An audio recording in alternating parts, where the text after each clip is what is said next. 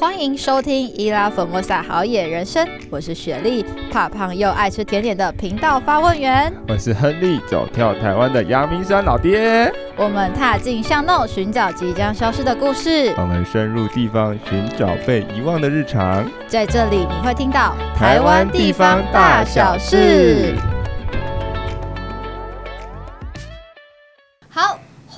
来到 SH 好野人生的全新单元。这一次呢，哦。这个带状节目非常的有趣，它其实是这个七星生态保育基金会以及这个动保署我们一起合作联合制播的节目。那呢，这个东西到底会有多有趣呢？就是我们其实在呃线上线下，我们就会即将就会开始进行为期五周的时间的一个活动。那线下的活动呢，已经开始开跑了。十月七号第一场，十月九号有第二场的活动。那除了呢，刚刚我们讲的夜间观察户，还有当然是蜜蜂解剖。那接下来我们的第一集呢，我们。邀请到的来宾非常的特别哦哦，对，那呢这一次呢，我们邀请到这个城市养蜂的这个大嘉宾来到我们的现场。那等一下呢，我们呢就是掌声欢迎之后，我们就请老师稍微的自我介绍一下下。嗯、OK，那我们就掌声欢迎老师。城市养蜂创办人蔡明宪老师耶。好，各位听众、嗯、大家好，各位两位主持人大家好，我是、嗯、呃城市养蜂 Urban Beekeeping 的创办人，嗯，那也在松山社大还有中仑高中教授养蜂课，嗯，我是蔡明宪，嗯。好，老师好。对，老师好，真的是我们的老师耶。我们之前，我们现在讲一下我们对于老师的印象好了，就我们在哪里认识老师的。对，那因为这个呢，我其实是第一次见到老师的本人，但亨亨利应该不是吧？是这样讲吗？曾经默默在前面当学生啊，但老师可能已经忘记我了。啊，对。我们你那时候是在哪里遇到老师的？呃，就是跟你刚刚讲的嘛，七星生态。呃，保育基金会的课程，嗯，对，那我们之前有专访过执行长，所以大家应该有印象，有听那一集的话就知道，我们之前有去受那个呃生物多样性的那个培教师呃中职教师培训这样子，嗯，嗯对，那呃其实我们为什么要除了这个我们这一次的带状节目之后，我们其实自己本身对于蜂。这个、嗯、这个议题其实也关注很久，但是我们对他的了解并不多。嗯、那这一次可以邀请到老师来到现场，当然就是要为大家大解密，到底哪些是刻板印象。嗯、那我们当然知道，就是。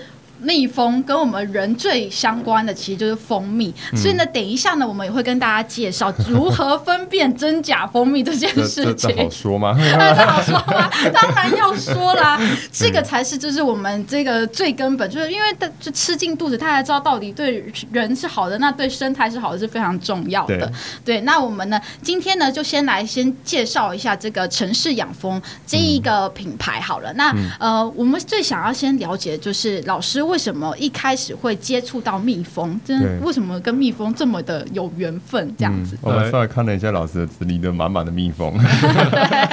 对，其实我我最我我最早接触的不是蜜蜂，我其实是畜产畜产系毕业的。哦，对，因为我我国中毕业后就到宜兰念书。嗯，那我念的其实是畜产系，就是经济动物。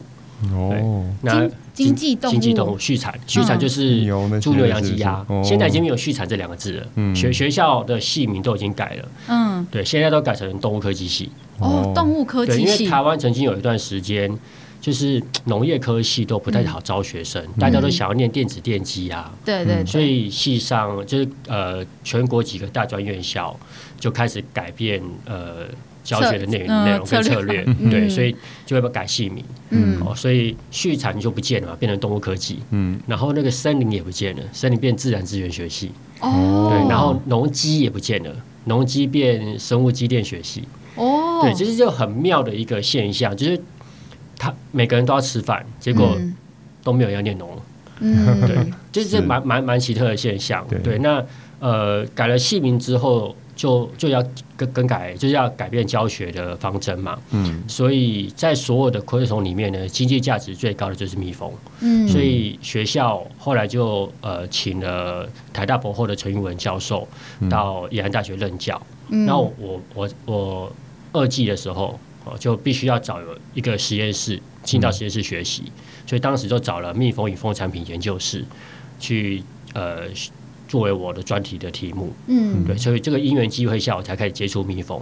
嗯，那一接触之后，发现蜜蜂就很可爱啊，哦、老师也对我们很好，就觉得在学校那段时间就很有归属感。嗯，那就觉得我应该要好好学一样技能。嗯、其实我的学科成绩老实讲没有很好。嗯，可是我我那时候就下了一个心愿，说我要好好学养蜂。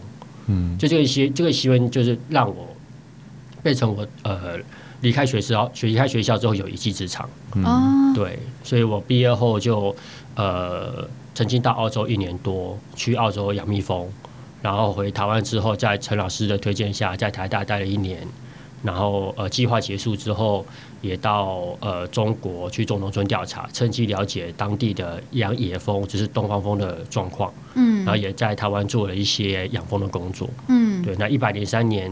我到社大任职之后呢，就透过社大的这个呃舞台这个平台来推广蜜蜂生态教育。嗯，对，因为大家都很喜欢吃蜂蜜啊，对，然后也觉得这个蜂蜜、蜂王乳啊、花粉啊都是很棒的健康食品。嗯，那对人很重要，它也会呃蜜蜂也会授粉。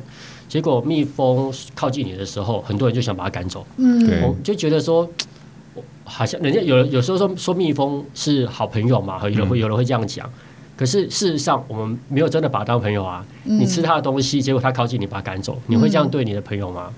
其实很是一个很矛盾的状况。嗯而且蜜蜂就是一个很神秘的产业，大家都可以到处买到蜂蜜，可是你都不知道养蜂人在做什么事情。嗯，那这个对于呃食农教育跟食安教育来讲，也是一个呃需要突破的事。嗯，所以我们在一百零三年就开始推动蜜蜂生态教育，那也开了全台湾第一个民间的养蜂课程。嗯，因为以前大家想学养蜂不是这么容易的事情，因为台湾就这么大，那你我今天会养蜂，我教了你之后，那你又买放两百箱的蜜蜂在我隔壁，就变成我的竞争者。所以其实过去想要了解蜜蜂这个产业是很困难的。那我就觉得，如果它一直这么神秘的话，我们对这个产业第一个不了解，再来会对蜜蜂有误解。嗯，那我觉得应该把这个知识。呃，用一个比较系统化方式，用一个大家可以理解的方式来告诉大家，所以我们就开始推动了呃这个工作，蜜蜂生态教育的工作，一直到现在。嗯，老师，我自己想要问一个问题哦，因为其实一般小时候我们看到蜜蜂，因为我们爸爸妈妈都会很害怕。嗯、那您小时候的时候也害怕蜜蜂吗？也还好，呃，知道蜜蜂会叮人，其实、嗯、其实蜜蜂会叮人，人会感到害怕是天性，这很正常。嗯但重点是你，你是愿意，你你会，你不应该把你的恐惧放大。嗯，对，我们不需要用恐惧来喂养自己。虽然我们我们不会忽视风车带来的风险，嗯，但是也没有必要放大内心的恐惧。嗯，对，我觉得这才是教育的目的。对对对，因为有时候可能是因为媒体的过度渲染，嗯，或者是。一些资讯过于片段，嗯，我们就对这个生物不了解，嗯，然后就一直觉得它是一个很可怕的东西，嗯，但事实上我们在推动的过程，透过呃体验教育，很多的人在接触蜜蜂之后就会对它改观。哦，嗯，我自己因为其实我们在呃写这个访纲的过程当中，就会有冒出很多很多的疑问。第一个可能的疑问就是，就是养蜂这个为什么会是一个？可以比较高经济价值的事情，对，就是这个部分。因为刚刚有说畜，就是养呃，应该说畜牧啊，或者是这个牛啊、鸡啊、鸭啊等等。那为什么会是选择蜂这个领域先踏入？因为刚刚有提到，好像是它的经济价值比较高嘛。对，对，因为蜜蜂它会生产呃蜂蜜啊，嗯、人人很喜欢吃甜食。嗯、对，在在很古早的时候，人要吃甜食不容易。后来人因为必然会跟大自然接触，就发现了有一种生物，它会产甜的东西。嗯，所以人跟蜜蜂的互动其实由来已久，但是那个那个互动比较是单方面的获取。嗯，就是说我们在野外看到一窝蜜蜂，然后我们就知道它会产甜甜的蜂蜜，就去把它挖挖出来。嗯，可是并没有回过头去回过头去照顾它。嗯，我们叫我们我们所谓的养蜂养蜂，是我们还要去照顾它这件事情。嗯，可是，在可能两百年前，或是我们阿昼啊，嗯，很很早以前，甚至我们看过很多的史料，说啊，人类跟蜜蜂接触已久，什么人类养蜜蜂有几千年的历史。可是，在那个互动的过程中，通常是单向的，嗯，就是我们把蜂巢蜂蜜取出来，然后蜜蜂可能就就受到了很大的紧迫，或者有可能死亡。嗯，可是这两百年来，因为西方科学对于生物学的深入研究，就开始慢慢了解了蜜蜂的生物学习性。嗯，那在众多的蜜蜂种类当中，就发现有某几种些有某几种蜜蜂，它可以透过人为的饲养来壮大它的数量。嗯，然后我们可以去透过照顾它，获取它的蜂产品，而它不会受到很大的伤害。嗯，所以它会有一个照顾饲养的行为。嗯，那因为它的这个蜂蜜的这个产量是很第一个很高，第二个价第二个就是大家就喜欢。嗯，所以慢慢就形成一个很很完整的产业链。嗯，对。我想要，哎、欸，有没有先问？啊、你先问，你先问。因为呢，刚刚讲到蜂蜜这件事情，嗯、因为老师刚刚来的时候就给了我们一罐蜂蜜，然后老师讲了里面的东西之后，我就很好奇，我想说，哇，是每一种的，呃，因为我们常看到的可能是龙眼蜜好了，可是你刚刚讲的另外的两种的原料其实并不常见，所以其实是每一种花或者是什么样特定的花，它才可以让蜂蜜。这样子的有形成吗？这样子。刚刚讲到的，嗯、呃，除了蜂蜜之外，我有提到花粉啊、蜂王乳，嗯、那个是蜂群会产生的东西。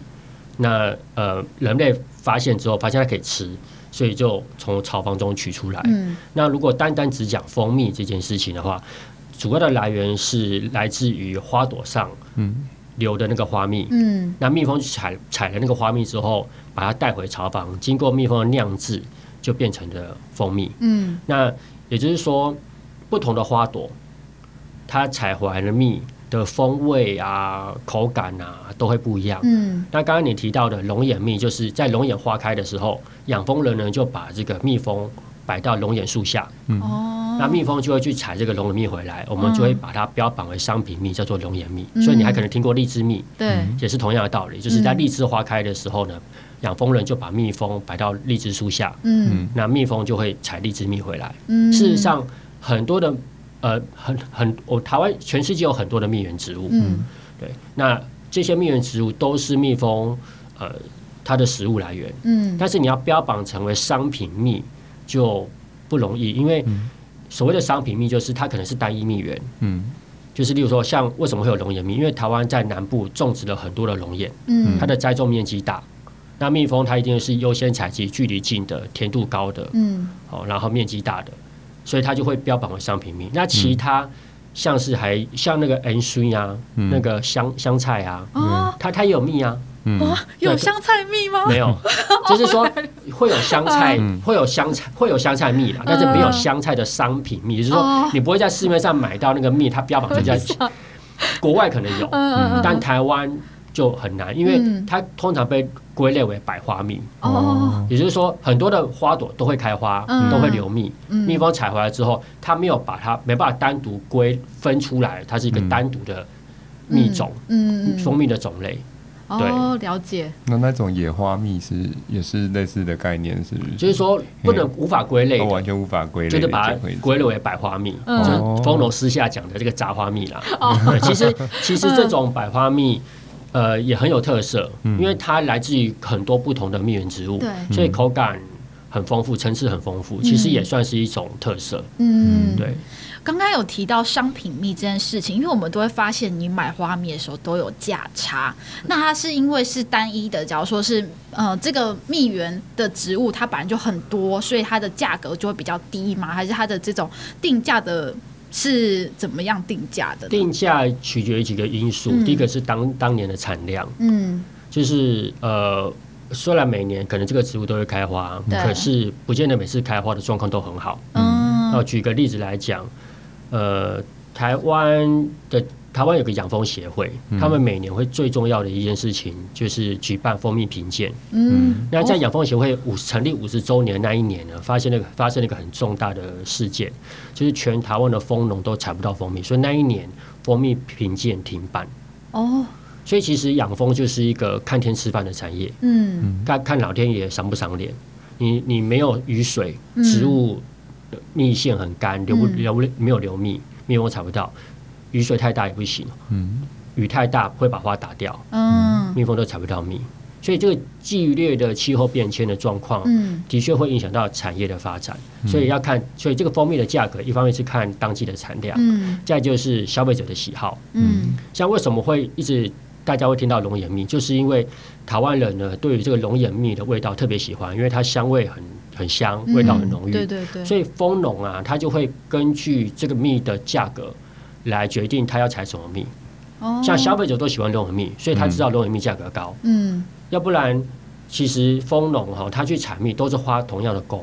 嗯。他他把蜜蜂摘下去，要花一个交通的费用。嗯。白蜜蜂要工钱。嗯。采蜜也要。劳力成本，嗯嗯，所以这个蜜的种类呢，如果单价高，蜂农就会特别采这种蜜，当做它的呃收入来源，嗯，哦，所以产量，好，还有就是消费者的喜好，这些都是取决于蜂蜜价格的因素。嗯，那因为台湾人很喜欢吃蜂蜜，所以台湾目前的蜂蜜的产量，呃，有一点供不应求，所以会会仰赖进口。哦，反而真的有到供不应求哦。台湾的产，台湾的蜂蜜产量其实一直都很不稳定，嗯，对，然后甚至有下降的趋势，嗯，对，那可是因消费者就很喜欢啊，怎么办呢？所以就会开放进口。那以进口来讲，泰国蜜是最多的，嗯，对。因为我们其实也知道，台湾有蛮多的自己的品牌，像是养蜂人家蜂之乡应该算台湾品牌嘛，嗯、所以他们也能够有固定的蜂源，就是是跟呃固定的单位有合作，所以才会有这样。可能是有好几个蜂农一起、哦、一起合作，然后收下来，嗯、来然后一起来贩售。哦，了解。对，我觉得我刚刚听到几个关键字，就是呃养蜂的时候还要搬蜜蜂，所以我们可以说。养蜂的过程中，它有点像是游牧民族要去逐水草而居，就是今天看哪里有花，然后我们把蜜蜂移动到那边去，是不是？因为像刚呃学弟有提到的那几间可能蜜蜂呃卖蜂蜜的一些厂家，我真有时候看到他们就会写说，哦，这是来自泰鲁阁或者是来自台东大武乡的蜜。所以这个就是基本上就是蜂农把蜜蜂移动到那个地方去，让他们去那边采蜜嘛？还是说这个过程是怎么样？是那个蜂农他会根据花的状况、嗯、开花的状况来搬迁它的蜂群。嗯，那以台湾的呃产业状况来讲，嗯，三到五月是非常重要的采蜜季节。嗯，所以蜂农呢大概就是到二月底左右，三月就会把它的蜜蜂呢载到南部去。嗯，好，然后放等待花的。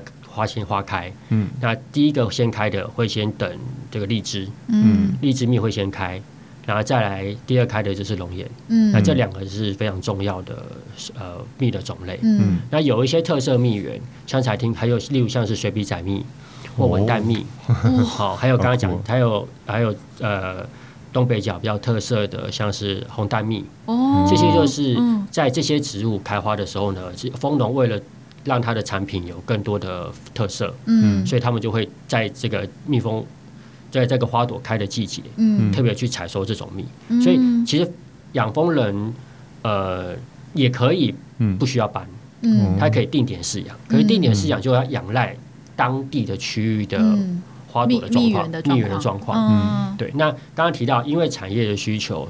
在三到五月这段时间，龙眼跟荔枝大开，嗯，这个就是蜂农最主要的收入来源。所以，大部分的呃职业蜂农或规模较大的产业呢，他就会把他的蜜蜂就载到南部。那有一些休闲养蜂人，他就没有去追求这个南部的这个龙眼跟荔枝，他就可能选择就留在他自己的饲养的地方定点饲养。嗯，那采收采收下来的蜜呢，就是看这个区域的呃蜜源植物的状况。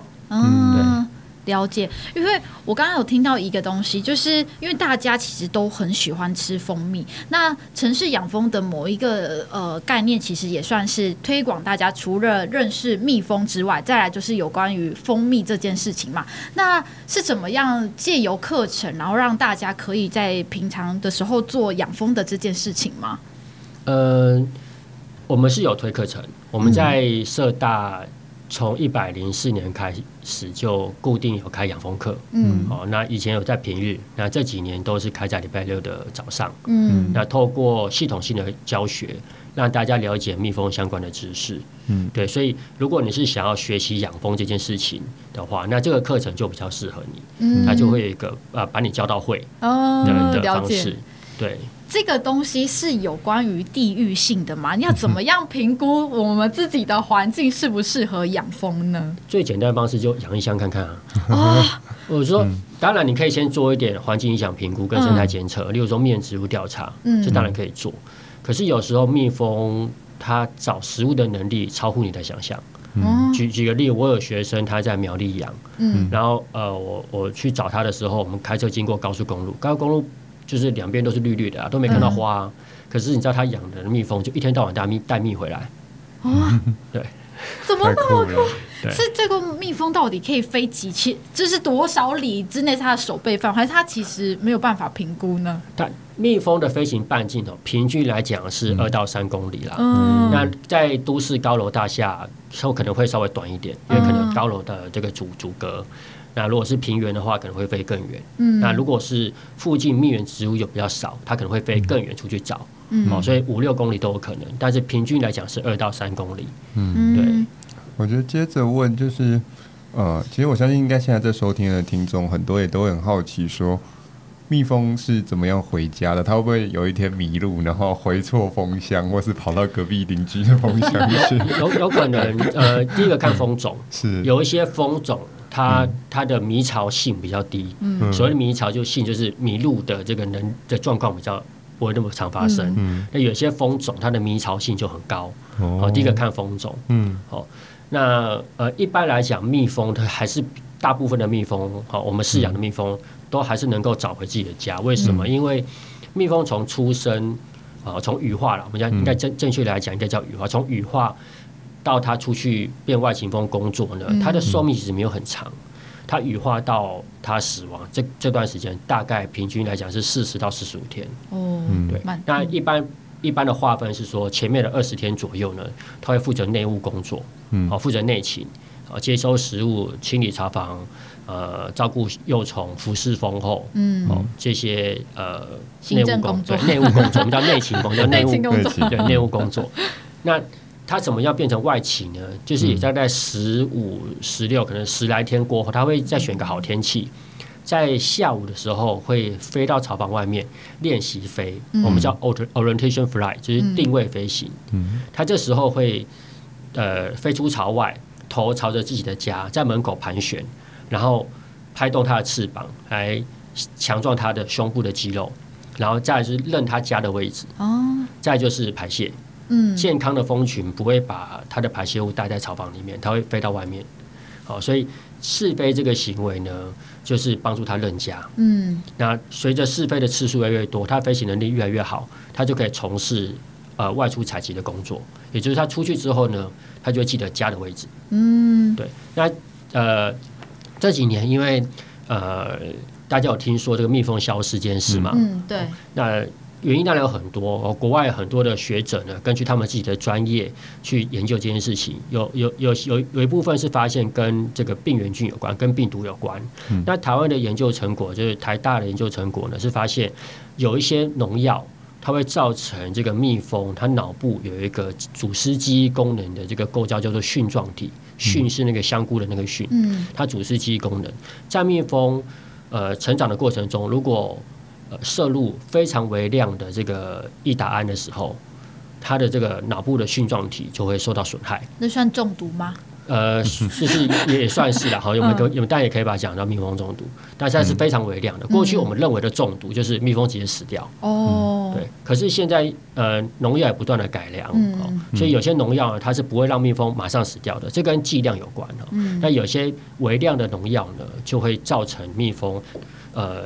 生理行为、学习能力出现异常，嗯，所以它不会死掉。我们都以为好像农药会让蜜蜂死，可是其实不尽然。有些很低剂量农药，蜜蜂不见得会死掉，但是会让它造成学习行为出现异常，像异达胺这一类的农药。嗯，也就是说，它看起来都好好的，嗯，可是它出去工作之后，出去采集食物，嗯，可是因为它脑部的蕈状体就受损了，也就是它回不了家，它忘记家在哪里，就死在外面。哦，对，原来，所以蜜蜂呃回不了家，它有很多的原因。啊，一部分是蜂种它本来的蜜巢性就高，嗯，哦，那可是有一部分原因就是人为造成的，嗯，我们对于大自然的利用可能需要再被检讨，嗯，要不然就是就会出现很多的一些问题。嗯，那个有关于农药的部分啊，嗯、那所以其实是如呃最好的方式是不喷洒农药，那不然的话就是如果要喷洒农药，那怎么样可以让这个农药其实对生态是不会那么有伤害的呢？其实农药好多种，嗯可能一般人认为就是农药就是一种东西就是农药，嗯，但事实上农药有好多不同种类，嗯，不同的剂型，不同的施用的作物，嗯，好，呃，当然是能够不用就不用，嗯，好，那如果你真的要用，重点一定要规范使用，嗯，照着规范使用。现在台湾一个很大的问题就是因为农药很好用嘛，它像无差别攻击。反正我看到的害虫就喷下去，什么都死，嗯，而且立即见效，嗯。那如果一直期待这种立即见效的方式，而没有去注意它的使用的规范的时候，它就会造成我们刚刚讲到的，造成其他的生物，哦，对生态啊，对其他物种造成很大的威胁，嗯。所以。要用的话，真的不得已要用，它一定要照规范使用。其实政府还有学学界都努力在推这件事情。现在台大之一很努力在推动这个呃正确有使用农药的概念。嗯，对。其实你只要正确使用农药的话，其实对于生态不会像现在这么的严重。现在问题主要是很多农药都过于泛滥。嗯，对，了解。我们。回到刚刚讲的，其实我们都知道蜜蜂其实呃很重要，就是采花蜜。那还有什么样是蜜蜂其实对于生态的整体的运作是非常重要，是我们其实不知道的事情？其实应该大家都知道，就是授粉，授粉是很重要的。就是呃，我们我们看待蜜蜂哈，通常它它有一个叫做直接产值。所谓的直接产值，就是我们采收蜂蜜之后，把这个蜂蜜拿去卖钱。得到的这个收益，我们叫直接产值。可它背后有个更大的叫做间接产值。嗯，很多的作物哈都需要呃昆虫授粉。嗯，哦，那蜜蜂呢是所有授粉昆虫里面呢效率很高的，因为跟它的身体结构有关，它身上有很多绒毛。嗯，那这个果农呢，它种植了这个作物之后，有了蜜蜂授粉，它的水果的品质跟产量会提升。嗯，那这个。的经济效益的，我们就叫做间接产值。嗯，也就是说，我们不要用蜜蜂的价值来，不要用直接产值来看待蜜蜂的价值。嗯，蜜蜂其实在生态上有一个很重要的的意义，它不只帮人类来呃想要吃的食物的这些果树授粉，它还会帮很多的野生的植物授粉。嗯，所以它的生态价值是是非常巨大的。嗯，对。我想接着下去，就是我想再问，就是说。呃，刚前面老师也有提到那个，就是你们呃在就所谓养蜂养蜂，其实我们有看到城市养蜂在做的事情，除了我们讲的就是花蜜啊，然后呃可能生呃蜂呃怎么说蜜蜂生态这一块，我们有看到老师就是应该说你们的网站上有写到一个，就是在帮蜜蜂盖旅馆。然后就做这个什么独居蜂跟呃，应该说一般正常蜜蜂的差异性，我们也蛮好奇，为什么蜜蜂会有分独居性的，还有群体性的？然后这个盖旅馆的做呃方式是在做什么？因为我们之前自己呃自己在八仙山也看到一些 在他们森林游乐区有在做这个东西，我觉得蛮好玩的。蜜蜂的房子，对，其实主要是在我们我们中文表达上面会对于蜂类会有一些误解。嗯，大家有一些生物哈，我们会用一个字来形容它。比如说水里有鱼，树上有鸟，好、嗯，好，马路上有狗，好，会用一个字来形容这个生物。可是有一些生物呢，不太会用一个字来形容它，像是蜜蜂。嗯，你说你你有风，到底是吹吹的那个风，还是会叮人的风？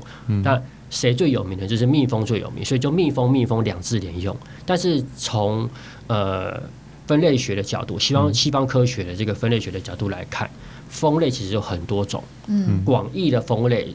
全球大概十二万种，嗯，访花性蜂类就至少两万五千多种，嗯，那这些访花性的蜂类哈，它种类不，它的生态习性都不一样，嗯，哦，我们把访花性蜂类的这个蜂类呢，英文我们就用 bee 来称呼，而蜜蜂我们会给它另外一个单词叫做 honey bee，也是。很多的蜂，它是自己吃饱了，嗯，它就饱了，它不，它不会把它的蜜，它不会把它采到的蜜大量存在巢房里，嗯，只有像蜜蜂或者是像无蛰蜂、雄蜂这种少少数几种的蜂类，会把蜜存在巢房里面，嗯，所以它就是会呃有在生态行为上有这样的差异，嗯，那蜜蜂它是一个社会性的昆虫，就是它会群居住住在住在一起，也就是说有其他的别的蜂类。嗯，它是自己过日子，他没有同伴。哦，我们把这个没有同伴的蜂类呢，广义的简称来讲叫做独居性的蜂类。嗯，好，蜜我们台湾养的蜜蜂就两种，其中一种是呃原生种叫东方蜂，另外一种呢是呃日治时期引进的叫西洋蜂，嗯、而独居性蜂类呢，有很多都是原生种。哦，那为什么我们特别想推这件事情？是因为它长期被人忽略。为什么被忽略？因为它不会像蜜蜂一样采收集蜂蜜。嗯，它就是一直过日子，可它它它不会像蜜蜂把蜜存在家里面。嗯，就在我们人类的经济效益上来讲，它就很低。嗯，可是不同的植物会吸引不同的昆虫，我们在生物学叫做共同演化。嗯，哦，每一种。授粉蜂类每一种授粉昆虫都很重要。嗯，有一些花朵，它的蜜腺流蜜的那个蜜腺的位置很深，它就会吸引舌头长的昆虫；有些它的蜜腺很浅，就会吸引舌头短的。嗯，所以不同的植物有不同的样貌。嗯，这个昆虫也是，所以造就了整个生态多样性。那这些独居性的蜂类呢？它就是呃协助这个整个生态哦，帮不管是授粉啊，甚至有时候它会捕食一些小昆虫。对，那我们就希望透过蜂类生态教育的这个机会呢，让大家了解，其实大家除了关注于蜜蜂之外，嗯，其他有一类我们就是也需要大家关注的，嗯，哦，例如像独居蜂或者是寄生蜂，嗯，哦这一类的，哦，所以呃，通常啦，我我都会希望就是遇到。如果如果我们有在做教育推广或者是在上课的时候，我都会说：哎，不要看到蜂都叫蜜蜂哦，因为它不见得是蜜蜂哦，它可能就是蜂类。嗯，好，那或者是花蜂。我们也如果真的觉得讲蜂类很拗口，你可以把它叫花蜂，因为仿花性蜂类的英文它就是叫 bee，在英文它是一个很明确的分区隔。嗯，bee 就是 bee，honey bee 就是 honey bee。哦，了解。嗯，所以我们要。如果要讲的话，应该讲呃蜜蜂之外要叫蜂类，蜂类是比较比较呃广泛的称呼啦。嗯嗯，所以老师其实，在推广上面比较想要让大家，应该说一般的民众了解的是蜂类这一个族群嘛，对对都有都有。嗯、对，就是只要跟蜂相关的，不管是它的生态或是它的产品，嗯，好，或者是养蜂人会想可能会遇到病虫害，嗯，也都是我们呃推广的一个主要的内容。嗯，对，其实。养蜂它需要很多的呃管理跟照顾，嗯。嗯，那呃如果你是想要学养蜂的，我们就尽量教你，嗯，可是对有些人来讲，他没有想要养蜂，嗯，可他对蜂类很好奇，嗯，所以我们反而会希望透过这样的机会，让大家关心环境的状况，嗯。不是说人人都要成为蜂农，因为成为蜂农需要一个条件，他可能需要学习，需要很多的知识累积跟技术累积。嗯可是如果你只是关心蜜蜂的话，透过我们的教育推广，也许你发现蜜蜂类很重要，蜜蜂很重要，其他的蜂很多独居性蜂类都很重要的时候，也许你可以多种点蜜源植物。嗯，某种程度上也是关心蜜蜂啊，你不见得说我养蜂才能叫关心蜜蜂。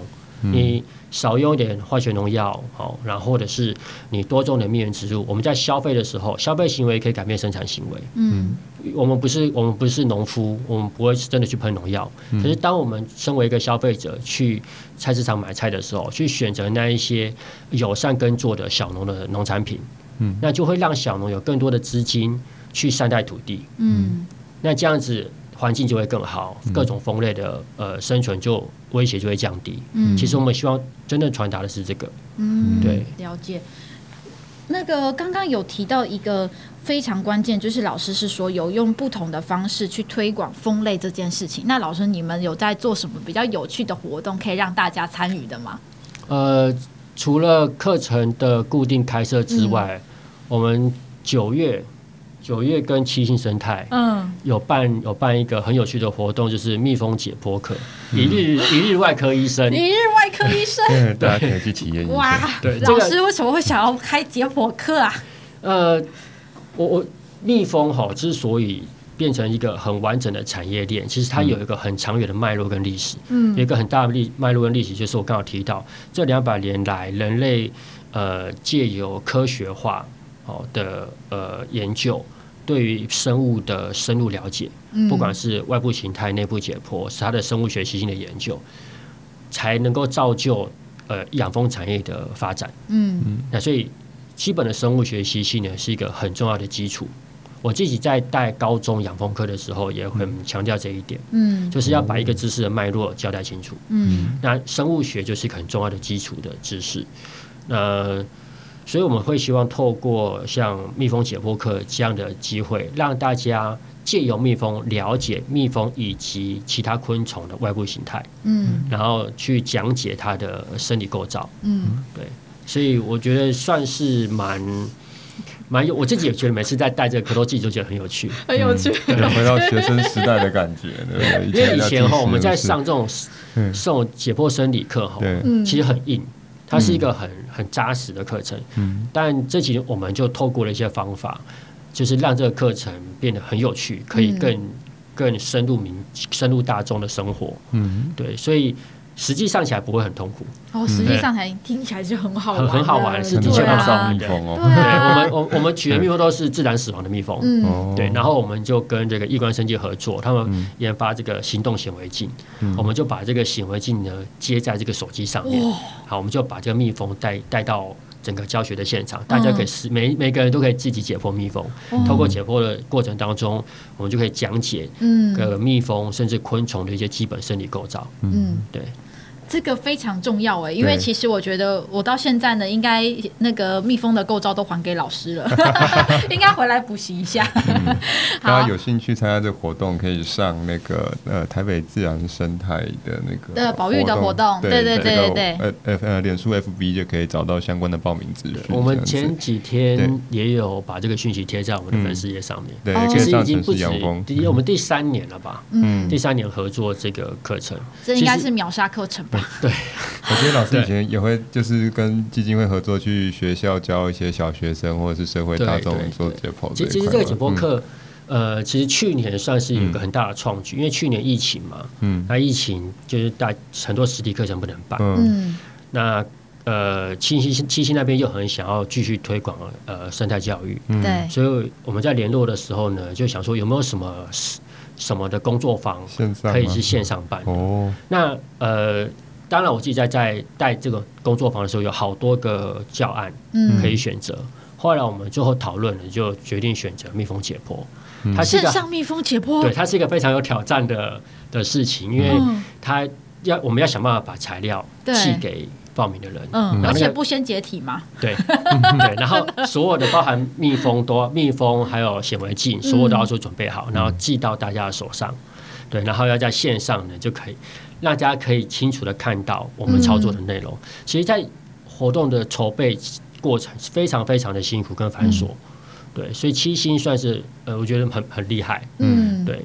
那呃，那次的活动也很成功，嗯，我们应该是不敢说全世界，但至少我我觉得应该是全台湾第一个线上的蜜蜂解剖课，嗯嗯，应该也是成绝响了啦。我觉得这未来可以卖到博物馆里面去了。其实是，其实这也是。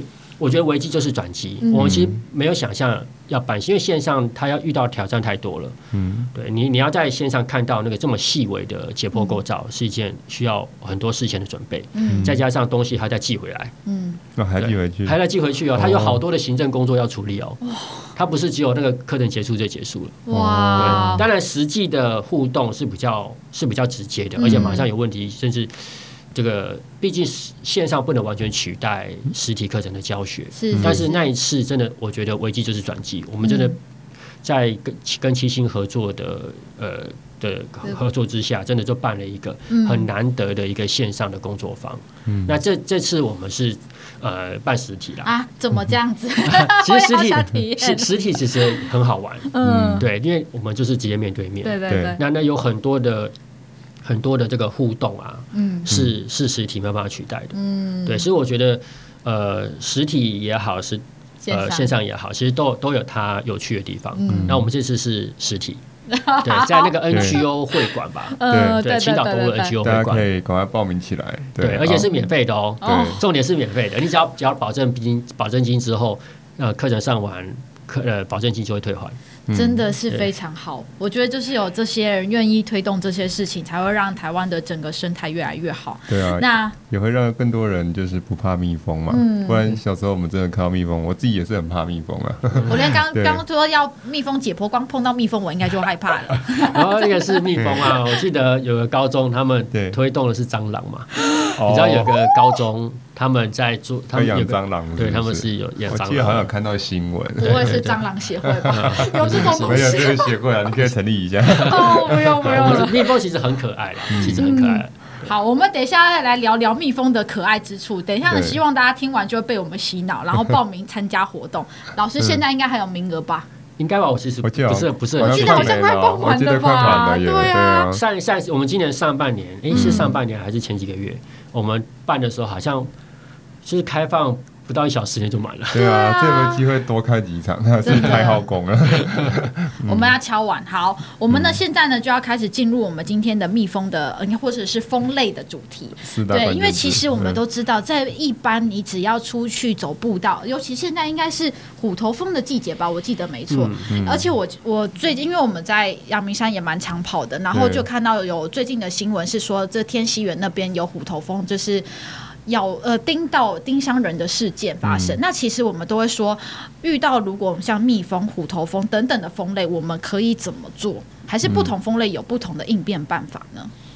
呃，蜜蜂的这个蛰针，或是大部分的蜂吼，我们叫有蛰蜂类，嗯，它的蛰针呃都是防卫性质，嗯，就是它它不会莫名其妙冲出去叮人，嗯。嗯，会被叮吼，很大一部分都是我们太靠近它的巢。嗯，它为了守护他巢里面的幼虫，为了守护他辛苦找来的食物，嗯、所以当有外敌的时候，靠近他的巢，他会想把这些外敌赶走。嗯，所以通常第一个事情是你被叮，一定是你太靠近他的巢。嗯，或者是触诊啊，那个去抓它呀，要不然其实社会性的昆虫哦，只要落单之后，攻击性都非常非常差。嗯我们在花朵上看到那个采蜜的花啊，或者在看到这个有一些蜂，哈，有些狩猎型的蜂，我会去叼毛毛虫，哦，这个都是就是个体，哦，都是个体，嗯，这些蜂它离它的巢很远，它找它没办法呼呼朋引伴，哦，对，它它没办法绕狼啊，哦，用台语就是就是它没办法绕 绕绕它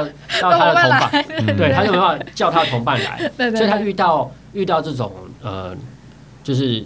威胁的时候，它会逃跑。嗯，可是如果你太靠近它的巢，它可以马上叫同伴出来。哦，那它就会很多只蜂类，它就把把把你把你赶走。嗯，对，这是我们要认知的。嗯，所以说不是每个蜂都有都这么喜欢叮人。嗯，那每每种蜂它的习性不一样，有些蜂它比较温驯。嗯，有些蜂呢，它就是天生攻击性就比较高。嗯，像虎头蜂。嗯，好，那蜜蜂是属于比较温驯的。如果是独居性蜂类，它没有同伴。它的攻击性就更低了哦，哎，独居性它没有，它独居性的蜂类它没有同伴嘛，所以它遇到天敌，它不能跟你硬拼，嗯，它跟你硬拼，你会打它呀，哦，你一打它，它就死掉了嘛，所以它的小孩就活不了啊，嗯，那蜜蜂为什么敢跟你硬拼？因为它有同伴，打死一个我，还有千千万万个我，哦，所以你打它一下之后呢，它它的它就会。它就会透过这个气味，费洛蒙的气味，去叫他的同伴说：“这里有敌人，你们赶快把它赶走。”所以牺牲为国没关系。嗯，个体的牺牲对族群来讲不会造成太大的太大的问。就个体的牺牲不会对族群造成太大影响。哦，原来如此。对，所以社会性的蜂类呢，跟独居性的蜂类相比，是攻击性会稍微高一点。嗯，而在所有的社会性蜂类里面呢，又有有一些蜂是稍微低一点的。嗯，像蜜蜂。嗯，但有一些是比较高的，像是虎头蜂。嗯，那虎头蜂里面也有分。我们都以为虎头蜂是一种，没有虎头蜂其实好几种。嗯，全世界虎头蜂大概二十一、二十二种。嗯，哦，但台湾的比较容易找到的资料是七种。那呃，这些七种虎头蜂才比较能够找到资料了，七到八种。嗯，就这些虎头蜂也有它的攻击的警戒范围跟它的这个追击的范围。嗯，有些它就是你要碰到它的巢，它才它才会来叮你。嗯，有些比较凶的是你可能靠近五公尺，它就要来叮你。嗯，我们常常常在走步道的时候，就看到就是有风类就在旁边讲呜呜呜。那这样子的话，是他们其实是在警示，请你离开呢，还是他的这个样的意图是做什么啊？都有可能啊，他可能请你离开，或是他观察你。嗯，对他看，哎、欸，怎么有个庞然大物在这边出现？他就好奇，就看一看，看一看。那这时候你就是默默离开就好了。嗯，你千万不要用手去挥它。哦，了解。因为蜂类哈，蜜蜂啊，虎头蜂这种对气流很敏感。嗯，哦，它对气流很敏感。你这样一挥它，它就本来没有要对你干嘛，它只是想看看你。结果你一挥，它觉得受到威胁，它就要来叮你。所以遇到这种状况哈，就是默默离开就好了。那什么时候要光速离开？就是你被叮的时候，因为一叮下去之后，我刚才讲它，它会呼朋引伴嘛，对，所以它蜜呃蜂类啊，不止蜂类啦，很多的昆虫哦，它的沟通是靠气味，嗯，不同的气味代表不同的意思，嗯，有的气味代表聚集，嗯，有的气味呢代表交配，有的气味代表的是这个警戒，嗯，那虎头蜂、蜜蜂这一类的，它叮了你之后，它会在你身上留一个警戒的味道，嗯，它的同伴闻到这个味道之后，就会往你身上冲，就要把你赶走，嗯，所以你被叮的时候呢。第一件事情就是千万千万一定要马上离开现场，嗯，不能留在现场。你留在现场装死就有可能真实哦。因为 其实其实蜂类哈，它它没有真的要把你叮死，它就其实就是要叮你会痛，你才会有那个嘴巴到处讲说，它叮了会痛，也会让你害怕一辈子。嗯嗯，那叮被叮死的那种状况都是某一种条件下才发生的，例如说可能长辈他行动不方便，或是有些人他吓到腿软。哦，他就害怕，然后就坐瘫坐在地，嗯，或是他是本身是严重过敏体质，嗯，那这种严重过敏体质的不是人人都有，是某一部分人才有，嗯，哦，所以不要把个案当通案，嗯，当然我们我们还是呼吁说啊，这些虎头蜂还是很很有可能是。呃，攻击性很强的，我们还是要小心。嗯，好，只是说让大家知道说，即便是虎头蜂，它还有不同的每一种虎头蜂都有不同的攻击行为。举例来讲，台湾有一种呃特有亚种叫做威氏虎头蜂，它就海分布在海拔中高海拔的地方啊。嗯，大家不可能定不，就是它的资料稀少，研究研究的研究资资料不多，对。难道这种虎头蜂看到就要把它杀死吗？反而不是啊。对，所以其实虎头蜂也还分好几种，的确有几种虎头蜂是真的很凶、很恐怖的。嗯，哦我们就是特别要小心。好，所以回来讲，遇到虎头蜂呢，就是呃，一定要赶快离开，嗯，不能留在现场。好，那如果是被蜜蜂叮到，好，蜜蜂的话也是要离开现场。嗯，好，不要呃，不要不要不要待在现场。嗯，那蜜蜂它跟虎头蜂有个很大的差别在于，蜜蜂的那个蛰针啊。是会留在身体的身，就是我们被我们如果手被叮，会留在手上。嗯、对，那个针针会离开蜜蜂的身体。哦，那蜜蜂这样子就它就死掉了。它用它的蜜来换你的痛。嗯，哇，好牺牲呐！对它，它它其实就是呃，就是自杀式攻击。哇，对，那它明明就有同伴，为什么要这样子呢？就跟它的呃。身体构造有关，嗯，好，这个我们也是会在这个解剖课的时候会提到，对对对。那个蜜蜂的蛰针哈，其实你用非常高倍数的显微镜下去看，它其实有非常细小的倒刺，嗯，好，这个倒刺肉眼看不到，那这个倒刺遮了你之后呢，它的这个蛰针就会被勾住，会留在你的身上，但它不会插很深，嗯，它就是轻轻勾住那个表皮组织，嗯，好，那个蛰针留在身上，所以如果下次被蜜蜂蛰到的话。除了赶快离开现场之外呢，要在尽可能在第一时间把遮针拿掉，嗯，因为那个遮针后面连着一个毒囊跟那个肌肉，那个肌肉会收缩，在肌肉收缩的过程中就把毒素呢注入到你的体内。哦。哦，那我们一般要怎么把遮针拿掉？对，那个拿掉，拿掉 有很多的方法，但是呢，千万不要用你的食指跟大拇指去拿那个遮针。食指跟大拇指，我们我们遇到遇到被什么东西有刺到，如果被小尖尖东西刺到，我们习惯用食指跟大拇指去捏那个折针嘛。对对对。可是我刚刚提到那个折针后面连的一个毒囊，对，所以你去捏那个折针的时候啊，刚好就把它挤进去，把那个毒囊就不知，就全部挤进去了。所以本来那个可能肌肉收缩的过程可能会花，可能需要花五分钟的时间才把毒素多注入进去。结果你在把针拿掉的前一刻就。一下全部进去了，蜜蜂如果知道，应该会蛮开心的吧？所以，可是你说啊，那拿镊子可以吗？当然可以啊。可是大家不会平常不会带不会带镊子身上，所以教大家一个方法。有经验的养蜂人哈，他如果被蜜蜂蛰到的时候，他是很快速的在身上衣服用衣服把它擦掉，因为那个蛰针不像是刀子会刺那么深，嗯，它就只是勾住你的表皮组织而已。哦，对。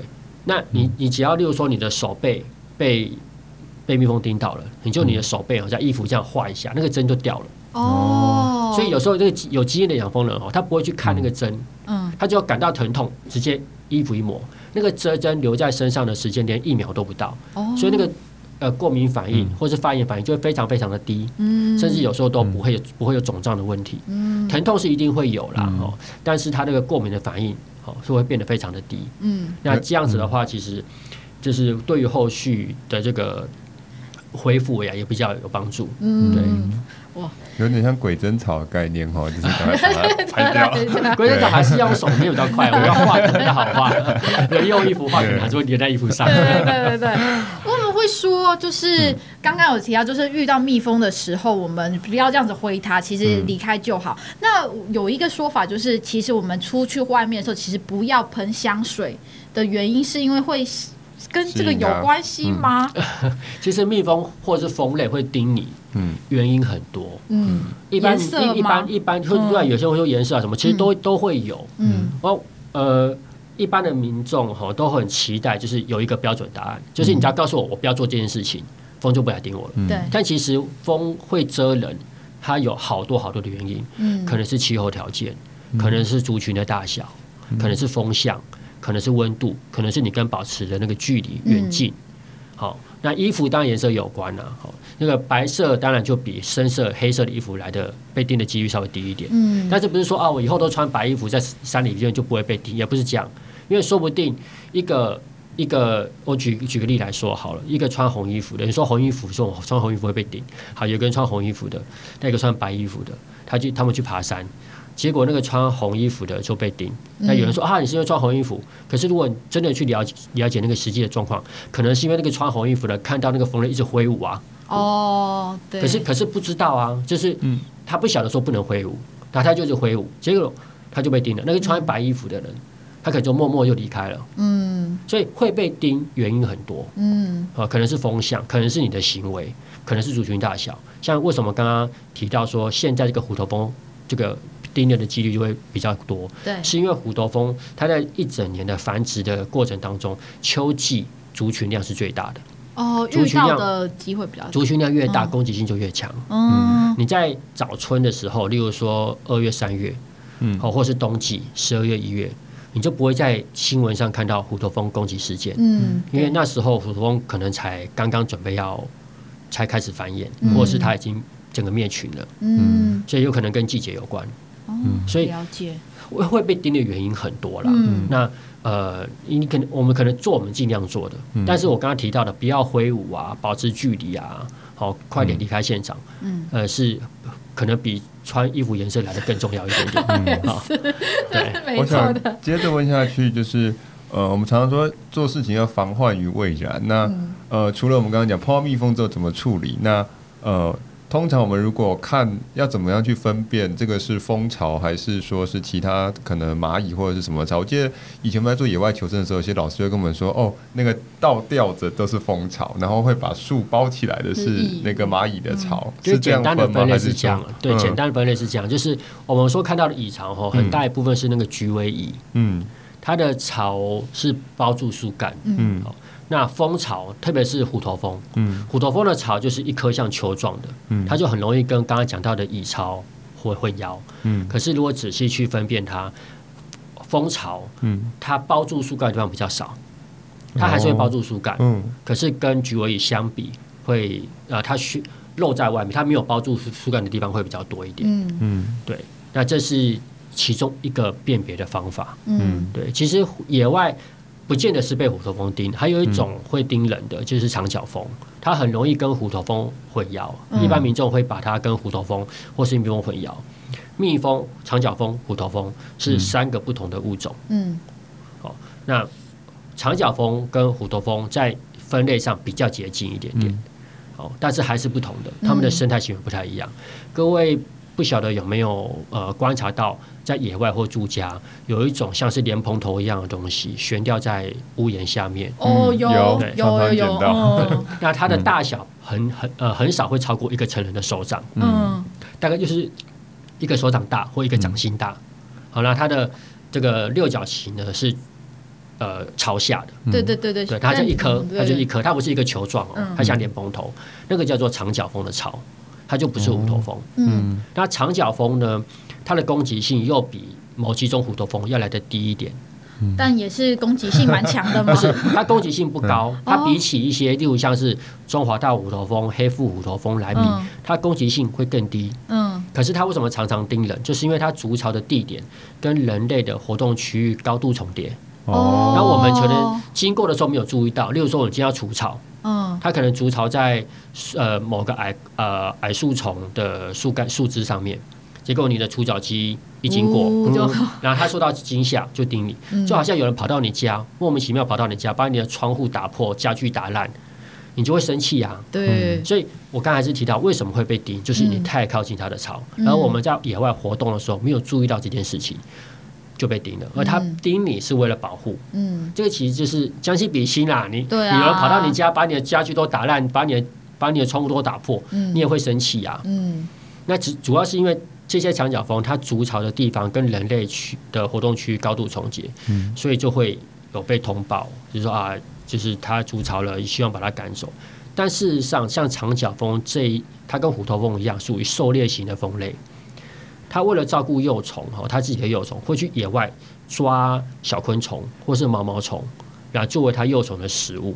嗯，我们在卡通里面看到的毛毛虫都很可爱啊，然后风都很凶。真实的世界不是这样子，真实的世界是，如果你种过菜，你就会知道，最讨厌都是那些毛毛虫。哦，毛毛虫真的很可怕，它就会吃你的菜。嗯，对对对。蜂啊，都在帮人类的忙。例如像是我刚刚提到的花蜂类，它会帮忙授粉。嗯，这些狩猎型的蜂呢，它就去抓那些毛毛虫，减少环境中害虫的数量。所以它其实是在帮助人类。对，哇，其实其实自然界哈没有所谓的益虫跟害虫这个概念，所有的益虫跟害虫这个概念都是经经由人的需求去界定的。嗯，你说蜜蜂，你说蜜蜂它叮你，你说它很凶。可是它帮你授粉，它生产蜂蜜给你，你说它是益虫。那虎头蜂、长角蜂，它叮你，你说它是害虫。可是当它抓毛毛虫的时候，它去呃平衡生态的时候，到底是益虫还是害虫？嗯，所以所谓的益虫跟害虫都是人的需求界定的。但是我们希望透过教育，让大家用一个比较客观、比较宏观的角度去看待这些生物在环境中的角色，嗯，而不是看到它就想要除之而后快，嗯。如果你能够去了解它，你能够跟它保持距离，其实各过各的，相安无事啊。嗯，他甚至还帮你的忙去抓那个毛毛虫呢。对啊，在那边撒农药了。嗯，对啊，嗯，这像是生态农法的一部分嘛？其实，其实生物防治，呃，严格来讲，它防治率没有像所谓的化学防治率这么高，然后，但。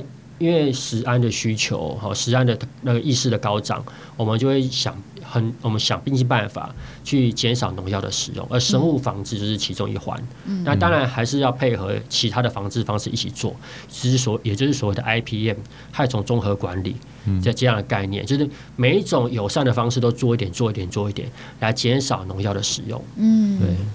这这个这个这个观念非常的重要。就是我刚刚听完，我觉得最让我印象深刻的就是，其实我们认为影响我们生活的，其实有时候是在帮我们，只是我们没有看到那一面。嗯。那我最后也想问一下，因为其实时间我们真的是啊，每次聊到最后都觉得时间不够。有一个有一个东西我自己很想问，就是这些动物都有这些呃蜂类都有很可爱的习性。那什么样的习性，老师是觉得非常可爱，可以让我们在最后的时候可以分享给大家，就是你他们有趣的一面。我我有时候工作忙的时候啊，嗯、我就会呃，或者比压力比较大的时候，我就去看着蜜蜂进进出出，还蛮可爱的。我我记得我刚进实验室，刚学习蜜蜂的那一年，呃，我我家在台北，然后我在宜兰念书，然后我记得有一次放假假日，我没有回台北，我就留在养蜂场扫地。然后我就看到那个蜜蜂啊，我就低头扫地嘛，就会看到蜜蜂进进出出。然后蜜蜂进出的时候，我就看到那个后脚啊，携带两颗花粉团，嗯，然后就爬爬爬爬回巢房。我觉得蜜蜂好可爱哦，那两颗那个后脚携带的圆圆那个花粉，这样跑一下啪啪啪啪啪，就觉得哇，蜜蜂好可爱。就是那个，就以前没有以前没有“萌”这个字啊，因为现在话就是很萌啊。对，就是会觉得蜜蜂它。它其实跟我们过去想象的完全不一样，它它它有它可爱的一面哦。当然，它盯人是不得已的哦，盯人是不得已的。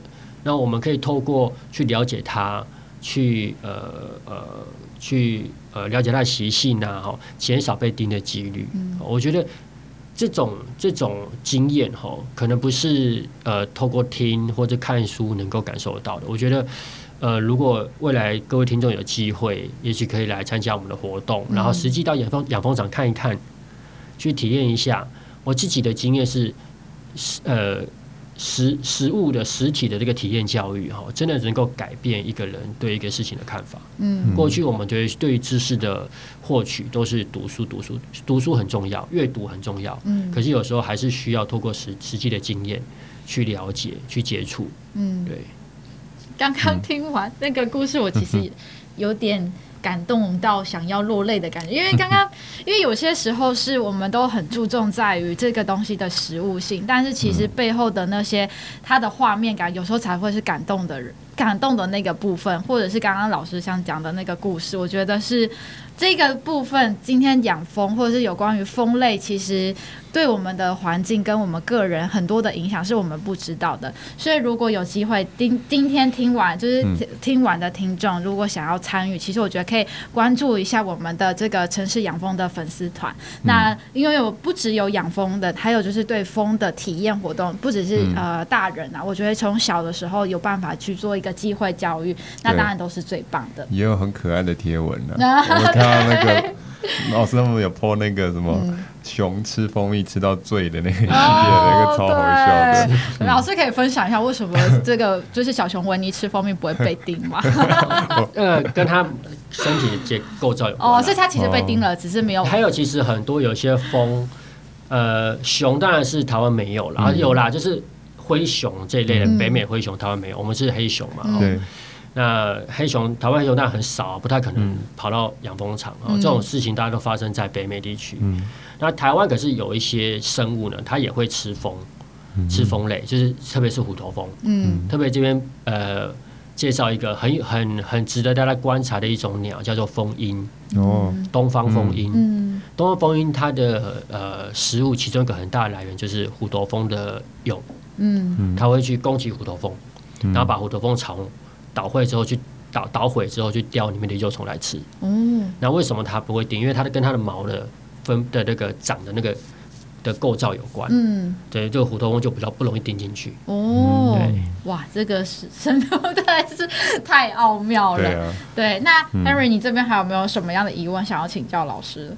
应该是没有吧，但我觉得可以，就是。嗯呃，利用最后一点点时间，就我们让老师稍微分享一下，可能他对于城市养蜂的这个愿景，这样子，嗯，嗯，或者是未来的发展，会希望蜜蜂怎么样再继续出现在可能不要说台北市哈，就出现在我们城市里面，可不可以未来可以看到更多的人一起加入呃，对蜜蜂友善这个行列，这样子。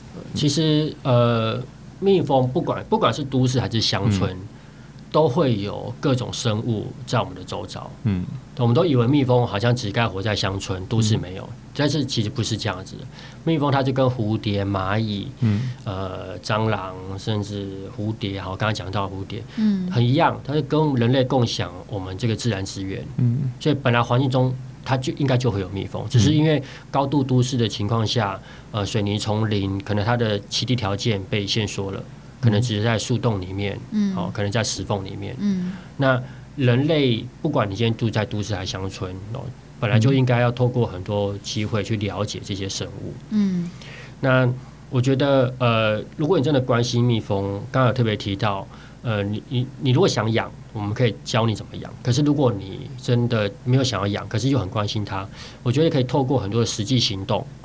去去爱护它，养蜂不见得能够保育蜜蜂，嗯，因为呃养蜂它需要技术，嗯，好，那所有的蜂产品，刚刚提到的蜂蜜、花粉，哦，这些都间接或直接来自于环境中的蜜源植物，嗯，也就是说把环境顾好，蜜蜂自然会回来，嗯。